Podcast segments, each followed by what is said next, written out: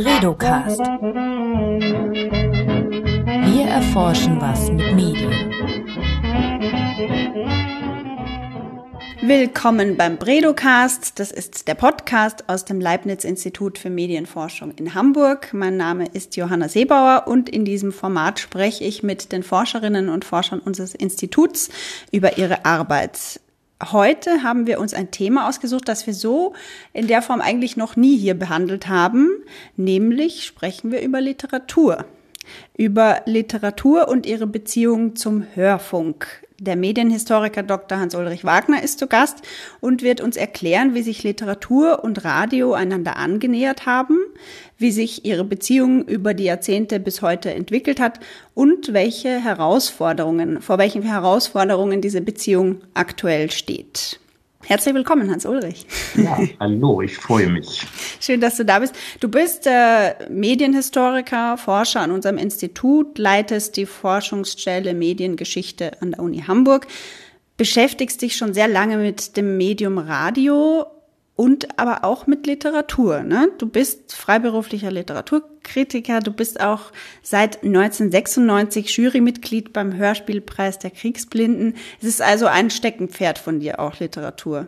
Genau, also das ist auch wirklich ein Steckenpferd. Also es ist mehr als nur wirklich die wissenschaftliche Beschäftigung. Es ist auch sozusagen wirklich Herzblut, das dahinter steckt.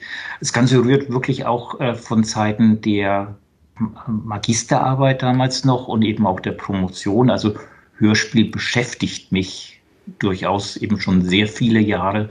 Ja, und ich mich mit dem Hörspiel.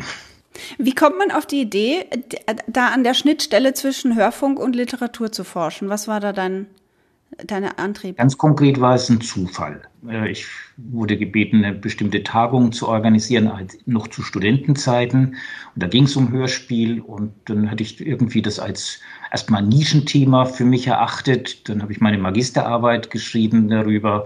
Und so kommt man dann rein. Und ich finde das natürlich hochinteressant, dieses eben Thema, das im Schnittfeld klar von Literaturwissenschaft, aber eben auch von Medienwissenschaft, auch von Kommunikationswissenschaft. Also das würde ich gerne jetzt auch ein bisschen erklären, was mhm. da alles zusammenkommt und welche interessante Fragestellungen eigentlich und auch aktuelle, also nicht nur historische Fragestellungen da zusammenkommen und wo ja ein bisschen das, die Sprengkraft dieses Themas ist. Ja, dann bleiben wir doch vielleicht gleich dabei, wenn wir äh, Literatur im Rundfunk als Forschungsfeld ansehen, wer forscht denn da dran? Sind das hauptsächlich Literaturwissenschaftlerinnen oder Kommunikationswissenschaftler? Wer wagt sich daran? Also der Boom, oder es ist noch nicht Boom, ist vielleicht zu hoch gegriffen, aber es gibt sozusagen einen Trend, der setzt letztlich in den 80er Jahren ein. Also das heißt, es gibt eine kontinuierliche Entwicklung. Jetzt ist das durchaus kein Nischenthema mehr, sondern das war es damals. Und es kommt ganz klar aus der Literaturwissenschaft, aus der Germanistik. Das heißt, es gab so eine medienorientierte Germanistik. Die Germanisten, Germanistinnen haben die Medien entdeckt. Und ja, das ist mein Umfeld, also aus dieser Zeit komme ich, da war ich dann eben auch mit dabei. Und ich glaube, jetzt ist es sehr stark medienwissenschaftlich geprägt. Ich würde einen Schritt weitergehen und das mit eben unseren kommunikationswissenschaftlichen Strands, unseren Entwicklungen, die wir hier am Institut beobachten, monitoren, äh, verbinden. Und ich glaube, da passieren auch ganz speziell im Moment sehr wichtige Dinge, die mhm. interessant sind. Bist du selber auch Germanist? Das weiß ich jetzt gerade gar ja, nicht. Ich also bin promovierter Germanist, ein Dr. Phil.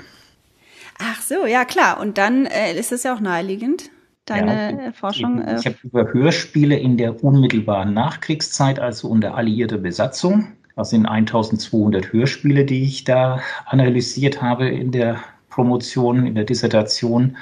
Und da merkt man eben auch, also wie zum Beispiel Zeitgeschichte, Programmgeschichte, Institutionsgeschichte äh, zusammenkommen zu so einem Thema. Und ja, das war meine Promotion.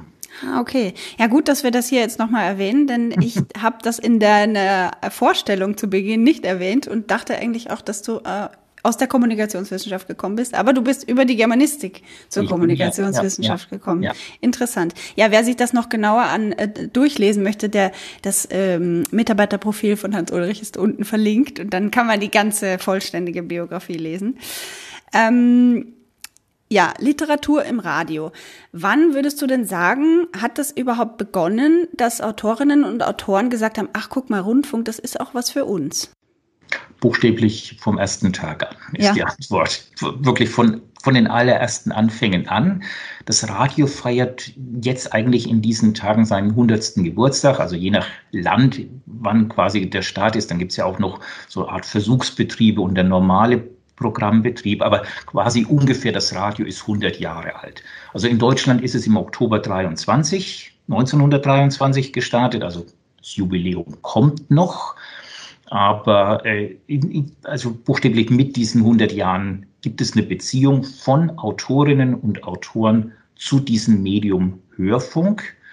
Und das ist ein, eine Beziehung, die sozusagen symbiotisch äh, und wie eine eheähnliche Situation ist. Also die mögen sich, die streiten sich, ähm, die lieben sich, äh, die kritisieren sich. Äh, also da gibt es alle möglichen Beziehungsmuster in, im Verlauf dieser 100 Jahre und natürlich auch je nach Phasen innerhalb dieser 100 Jahre und natürlich auch nach dem Naturell der Schriftsteller und Schriftstellerinnen.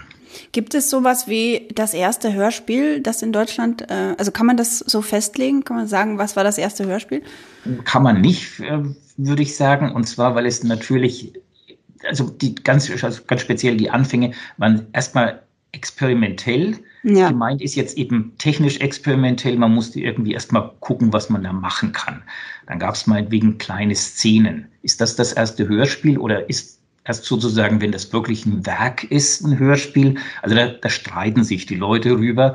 Ist es quasi Schillers Wallenstein, also ein Drama, das im Radio dann aufgeführt wird? Oder ist es das erste das nennt man dann Originalhörspiel, also für den Rundfunk geschrieben, mit den radiophonen Möglichkeiten arbeitend, das Werk.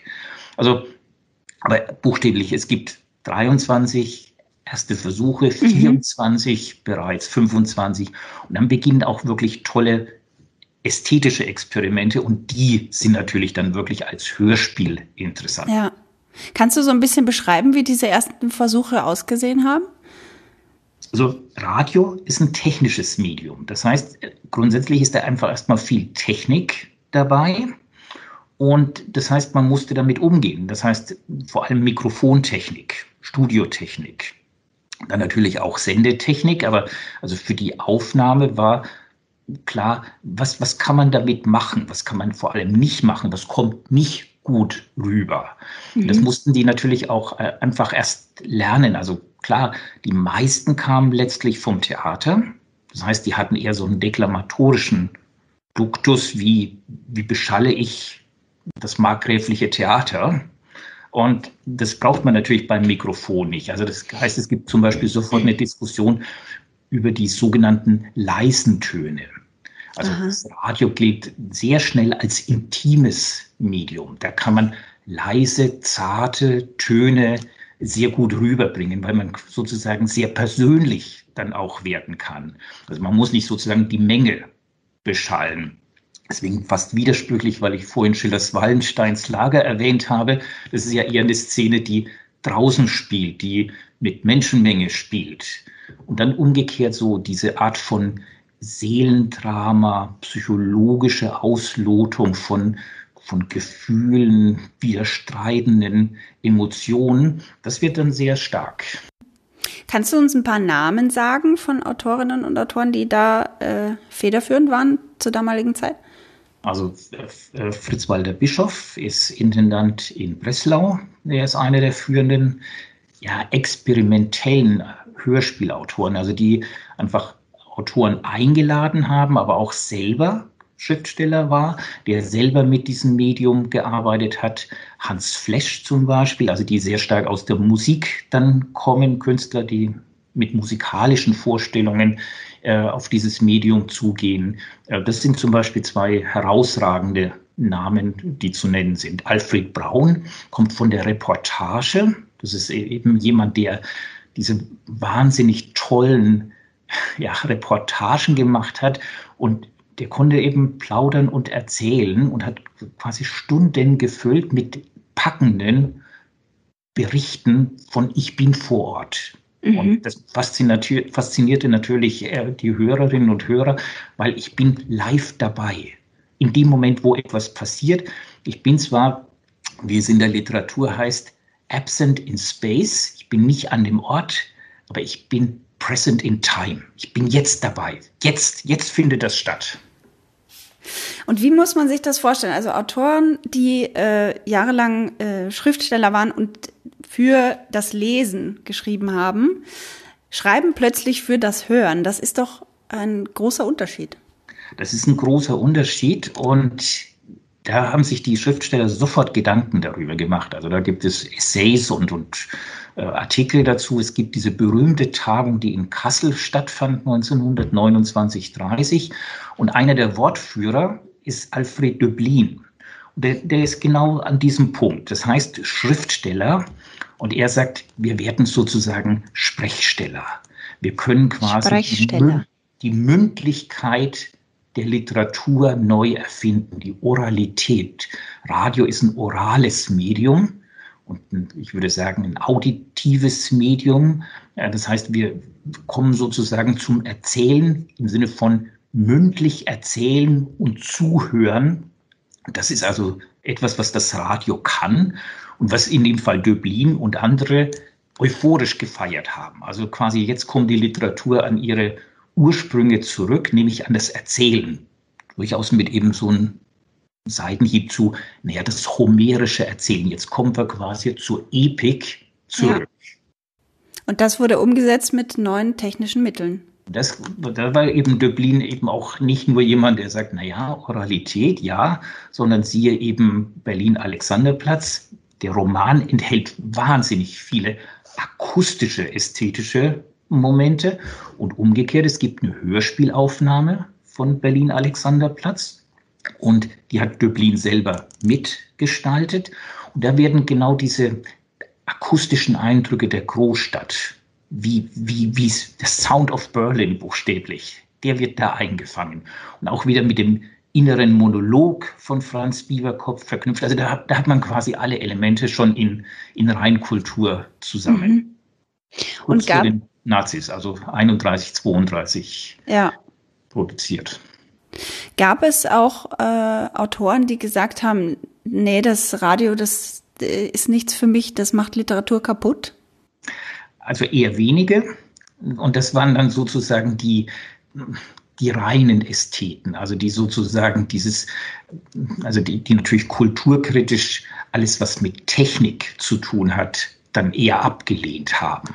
Aber das sind A wenige und B, das funktioniert nicht. Du kannst eben nicht Technik so grundsätzlich ablehnen. Also natürlich gab es welche, die sich nur gegenseitig vorgelesen haben in der versammelten Runde. Aber in dem Moment, wo man in dem Sinn öffentlich wirken wollte, war die Nutzung der vorhandenen Medien, des Medienensembles der Zeit natürlich äh, ja, notwendig und richtig. Und wenn wir uns jetzt so den, die Entwicklung dieser Beziehung Literatur und Radio anschauen, also du hast gesagt, das hat begonnen 1923, also als das Radio selbst begonnen hat in Deutschland. Ähm, dann Vorkriegszeit, äh, Kriegszeit, da wird sich, weiß nicht, was sich da getan hat. Ist das äh, äh, auch maßgeblich für die Entwicklung äh, des, der Beziehungen von Rundfunk und Literatur?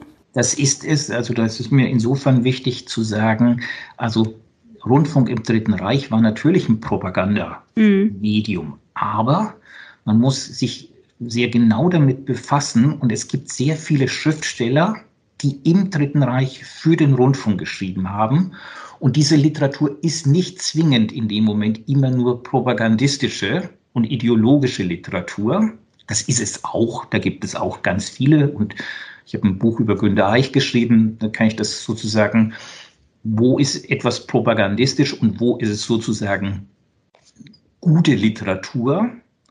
Und das ließ eben das Medium Rundfunk auch im Dritten Reich zu. Also es gibt diese Nischenplätze im bestimmten Jahren noch, wo Literatur produziert wird. Und es gibt eine Entwicklung, und die ist für die Nachkriegszeit wichtig, nämlich dieses sogenannte Innerlichkeitshörspiel. Mhm. Und, beziehungsweise diese Vorstellung, dass eben nicht die Masse adressiert wird, sondern der Einzelne adressiert. Und das ist für das Rundfunkschaffen der Nachkriegszeit total wichtig, weil dort wird das dann sozusagen zum zentralen Element des Hörspielschaffens, aber auch der, Literatur im Rundfunk und des Rundfunkschaffens überhaupt, ist aber grundgelegt theoretisch schon quasi Jahre zuvor. Hm. Also habe ich das richtig verstanden? Während der Nazizeit war Radio für die Massen und danach also wenn es sich um politische Programme handelt, also klar, wenn es eben um Reden und Propaganda geht, dann auf jeden Fall. Aber es gab sozusagen immer auch dieses, ja, ich spreche den Einzelnen an. Wie gesagt, das ist dann kein propagandistisches Programm, sondern das sind die Literaturplätze, die es eben auch gab. Also speziell noch am Anfang 34, 35, 36. In der, nach dem Zweiten Weltkrieg bauen die Alliierten den Rundfunk in Deutschland neu auf, äh, dezentral. Was, äh, wie hat das die Entwicklung von, von Literatur im Rundfunk beeinflusst? Positiv, muss man einfach äh, schlichtweg und spontan äh, gleich sagen, weil durch das durch die verschiedenen, dann später öffentlich-rechtlichen Rundfunkanstalten ab 49 ähm, sowas wie Konkurrenz da war, produktive Konkurrenz, ein Wettstreit. Also das heißt, diese öffentlich-rechtlichen Rundfunkanstalten von München, Stuttgart, Baden-Baden bis Köln, Hamburg und so weiter, die hatten buchstäblich einen Wettstreit lanciert um die besten Autoren, um die besten Texte. Das heißt, äh, wer, wer ist interessant und könnte für uns schreiben? Die kleineren Rundfunkanstalten konnten nicht mithalten mit den Honoraren, die die großen Rundfunkanstalten zahlten. Das heißt, ich habe zum Beispiel Briefwechsel, wo sich die Redakteure von Baden-Baden, Stuttgart und München zusammentun, damit sie die, das Honorarniveau von Hamburg erreichen. Also eine Bachmann, Ingeborg ja. Bachmann, der musste man was bieten, die war dann schon so bekannt, berühmt, ja, dann musste man zusammenlegen, wenn man eine kleine Anstalt war. Und das Gleiche gilt für Günter Eich und, und die großen Namen der ja, Hörspiel- und Literaturgeschichte der Nachkriegszeit. Aber das sind sozusagen auch die finanziell-organisatorischen Bedingungen, unter denen diese Art von Literatur entsteht. Mhm. Würdest du sagen, dass in einem Land, in dem es nicht so eine Konkurrenz gegeben hat, ähm, zwischen den an, verschiedenen Rundfunkanstalten, dass sich da die Literatur im Radio anders entwickelt hat oder hätte? Nicht zwingend. Also das Gegenbeispiel wäre die BBC und die ist ja eher zentralistisch, klar. Mhm. Ähm, und die hatte das sozusagen auch. Also die, die hatte auch wahnsinnig viel für die Literaturgeschichte. Also es gibt kaum einen englischen Literaten, der eben nicht mit der BBC zusammen eben auch seine Karriere gestartet hat. Also das ist nicht zwingend. Für Deutschland ist es sozusagen natürlich besonders gut, weil, wie gesagt, dieses kompetitive Verhältnis äh, zutage tritt. Es ist aber auch einfach die, das Verständnis. Man verstand sich als Kulturfaktor. Radio, Rundfunk ist ein Kulturinstrument. Das ist es von Anfang an, also so ist es grundgelegt. Deswegen haben auch die Kultusminister ein bestimmtes Sagen. Deswegen ist es auch dezentral angelegt, weil es eben Länderhoheit ist. Die Kulturhoheit ist bei den einzelnen Ländern. Also das, so hängt das alles zusammen. Aber quasi man verstand sich auch dezidiert als Kulturproduzent und Kulturfaktor und hat das quasi wirklich ausgelebt, hat diese Gruppe 47 Tagungen zum Beispiel einfach man hat die eingeladen. Das berühmteste Beispiel ist 1952 in Niendorf an der Ostsee. Ja, der Nordwestdeutsche Rundfunk in Hamburg, der Funkhausintendant Ernst Schnabel hat eingeladen. Mhm. Und dann hat man natürlich diese 20 Autoren, die da versammelt waren, drei Tage mit auf, den, also auf das Gelände des Senders genommen, hat ihnen ein Programm geboten, hat ihnen mal gezeigt, was ein Magnetophonband ist, wie, was man damit machen kann. Die Fernsehversuche waren damals gerade am Laufen. Dann hat man die ganze Autorenschaft auf, den, auf das Heiligen Geistfeld geführt und hat denen Fernsehen gezeigt, die Fernsehversuche gezeigt. Und prompt entstanden die ersten Fernsehspiele. Siegfried Lenz, Inspektor Tonde, ist eines der ersten Fernsehspiele von dem noch wahnsinnig jungen fast unbekannten Autor Siegfried Lenz. Mhm. Der war damals dabei. Das heißt, die, die Rundfunkanstalten haben sich wirklich Mühe gegeben äh, und die Autorinnen und Autoren um, umgarnt, kann man fast schon sagen. Ne? Kann man wirklich so sagen, äh, sehe ich in den Briefwechseln. Also das ist immer meine tollste Quelle, wenn man zwischen dem Redakteur und dem Schriftsteller, wenn man diesen ja, Austausch hat, und da kann man buchstäblich alles nachlesen. Also wie geschmeichelt wurde, wie umgarnt wurde, wie natürlich Verständnis für die Deadline überschritten, aber dann auch irgendwann ein bisschen drohend. Aber das Programm steht schon fest. Wir hätten jetzt gerne mal Ihr Manuskript und so weiter. Ach so, eine schöne Geschichte erzähle ich noch. Auf dem Weg nach Sylt. Ganz viele Schriftsteller sind nach Sylt gefahren. Und auf dem Weg haben sie im Funkhaus Hamburg erstmal Station gemacht haben sich einen Vorschuss geben lassen, den sie natürlich auf Sylt verballert haben. Und dann fragt der Schwitzke, der Hörspielchef, nach, ähm, wie steht's denn eigentlich mit eben dem Text? Ja, ja, ich sitze schon dran, ich sitze schon dran. Also Sylt-Postkarten mit ich habe gerade erste Überlegungen, heißt natürlich, ich habe überhaupt noch keine Ahnung, um was es geht. Sehr schön. Äh, du hast vorher vorhin Siegfried Lenz erwähnt. Über den können wir auch noch ein bisschen sprechen, denn er ist ja wirklich, was denn äh, die Rundfunkarbeit betrifft, äh, eigentlich beispielhaft. Ne? Also der hat sehr, sehr viel im Rundfunk gearbeitet und du hast dich äh, in deiner Forschung schon eingehend mit ihm beschäftigt. Genau, ich, ich habe ein Forschungsprojekt zu Siegfried Lenz und dem Rundfunk.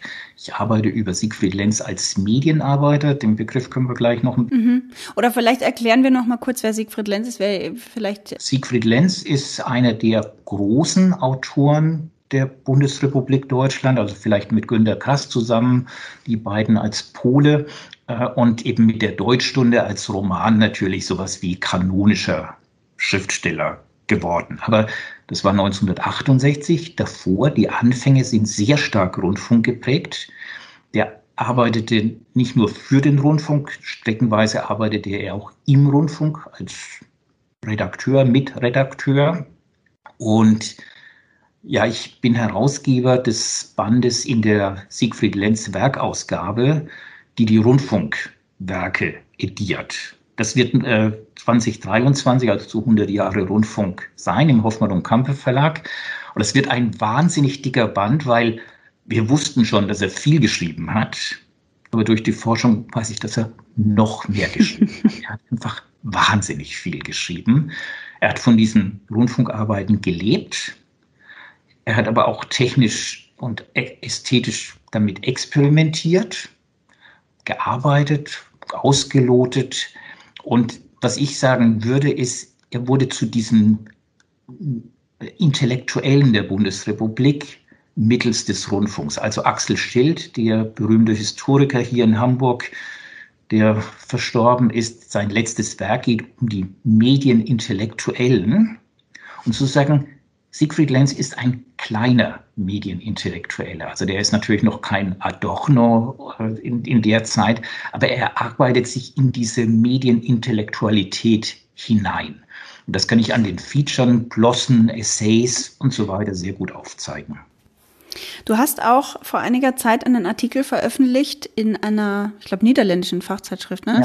Ja. Äh, da hast du beschrieben, dass du fünf äh, verschiedene Typen von äh, Rundfunkarbeitern, nee, wie, wie würde man das sagen, fünf verschiedene Kategorien, wie sich Autorinnen und Autoren dem Rundfunk annähern, äh, beschrieben oder identifiziert. Kannst du da kurz noch was dazu sagen, was diese fünf Kategorien sind? Also ich, ich wollte eben mit diesem Aufsatz mal in, dieses, in diese vielfältigen Beziehungen, die es gibt, wie Autoren, Autorinnen mit dem Rundfunk umgehen können, mal sozusagen ein Muster herauskristallisieren. Und ich habe fünf ausgemacht. Es gibt garantiert mehr oder natürlich auch entsprechend immer Untergruppierungen, aber fünf Leitlinien, glaube ich, sind interessant und decken das Wesentliche ab.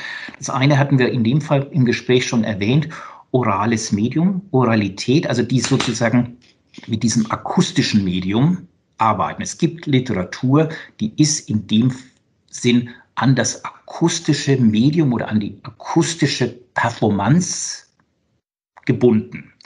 Das zweite, finde ich, ist ganz stark, es spielt eine große Rolle, radiophone Möglichkeiten. Also was man rundfunktechnisch, radiotechnisch in der Studio, im Studio und mit den Mikrofonen, mit Blenden und alles Mögliche machen kann, wie man quasi mit dieser Studiotechnik experimentieren kann und dadurch besondere Literatur hervorbringt.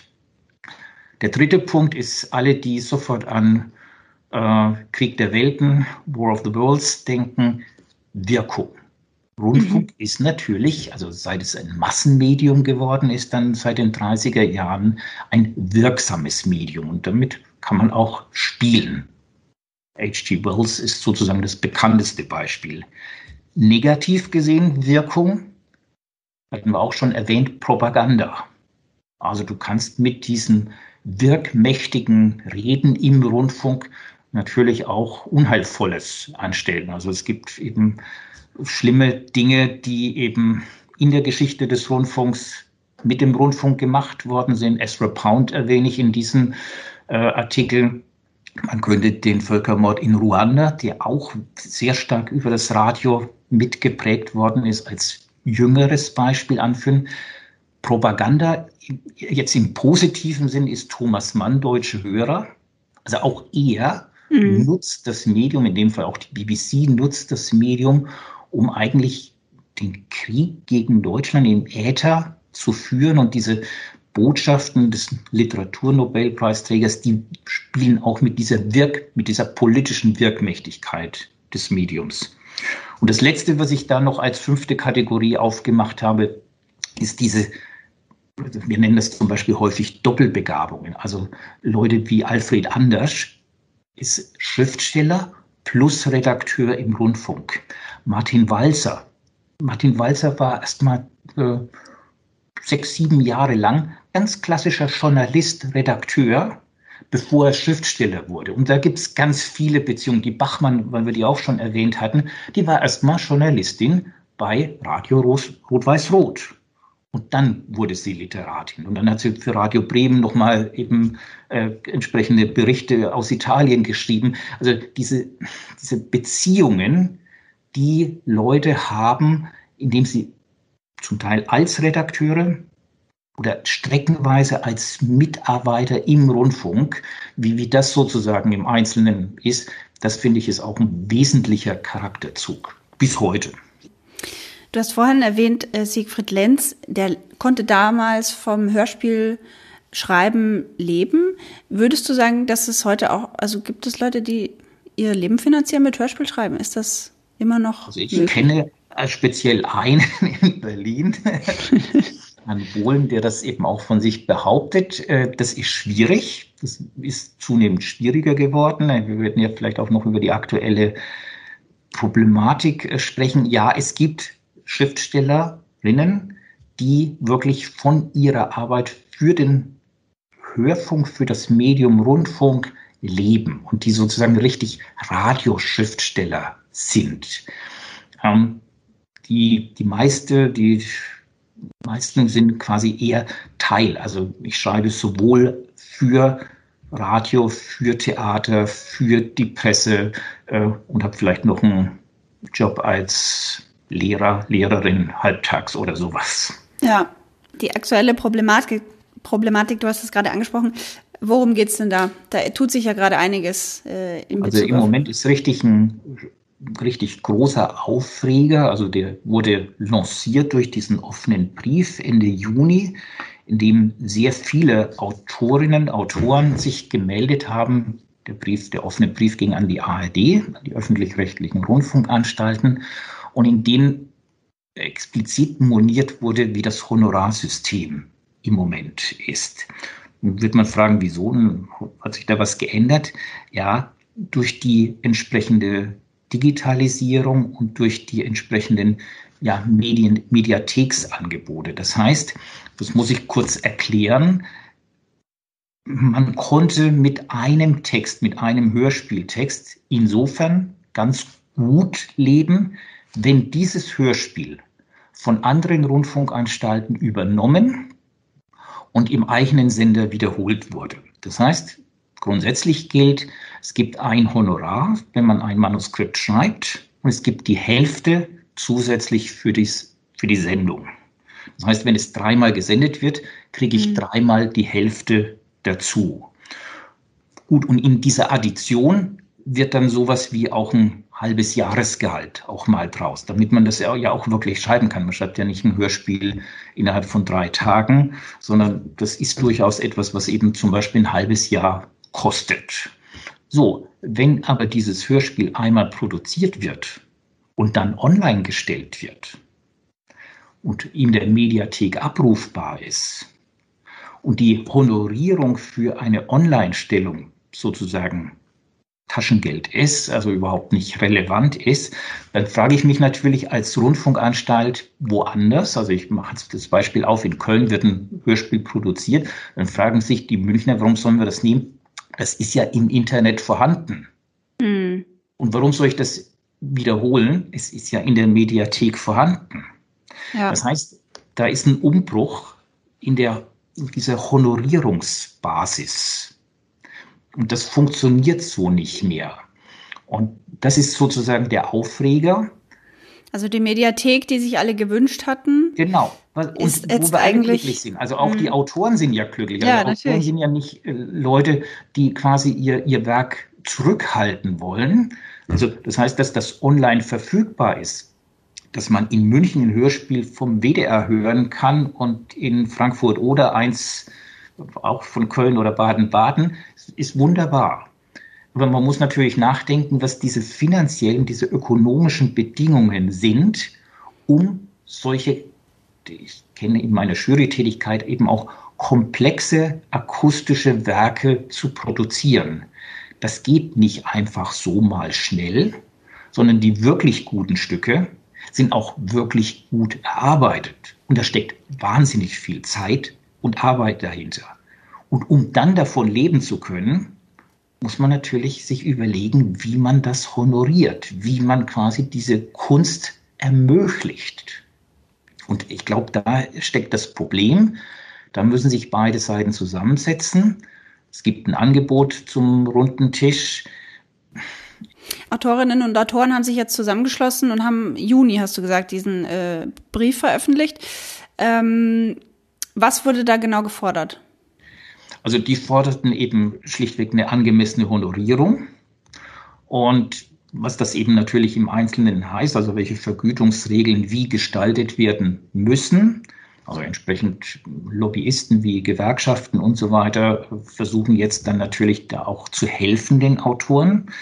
Und äh, gut, die ARD ist natürlich auch aktuell in, in Sparzwängen. Also auch diese Situation muss man sehen. Ja. Aber sozusagen, es muss ein Weg gefunden werden, dass wenn man quasi sich in dieser Tradition des Kulturproduzenten sieht, und ich glaube, das würde niemand erstmal ernsthaft in Abrede stellen, aber was das heißt, welche Konsequenz das heißt und in dem Fall durch eben die Digitalisierung, was das jetzt heißt für eben die Autoren, wie man die angemessen ja, honorieren muss, aber sie in die Lage versetzen muss, diese Kunstformen zu produzieren, das ist im Moment die Frage, das ist im Moment das Problem und das muss gelöst werden, wenn man quasi weiterhin diese Art von akustischer Kunst, audiophoner Kunst,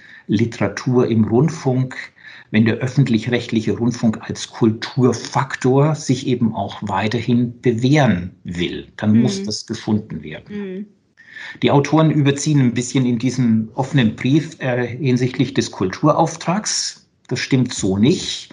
Der Kulturauftrag ist aktuell nicht gefährdet, nur er muss ausgestaltet werden. Das ist sozusagen zwar die, die Tradition und das ist auch die Aufgabe des öffentlich-rechtlichen Rundfunks, aber was das eben konkret heißt, das muss eben jeweils ausgehandelt werden. Und hier sind wir sozusagen an einem konkreten mhm. Punkt sehr nah dran.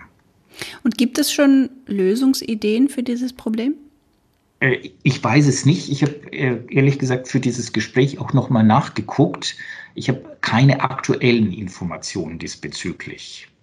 Also ich werde jetzt in ein paar Tagen äh, in Köln sein auf äh, der Preisverleihung Hörspielpreis der Kriegsblinden. Da hoffe ich, den einen oder die andere Autorin zu treffen und dann auch ja, herauszuhören, ob sich was getan hat. Ja. Wir werden das weiter verfolgen. Ich würde sagen, wir sind jetzt am Ende dieser Episode. Hans Ulrich, herzlichen Dank für diese vielen Informationen und ich hoffe, wir haben bald wieder mal ein Gespräch über Literatur und Rundfunk. Es hat mir sehr viel Spaß gemacht.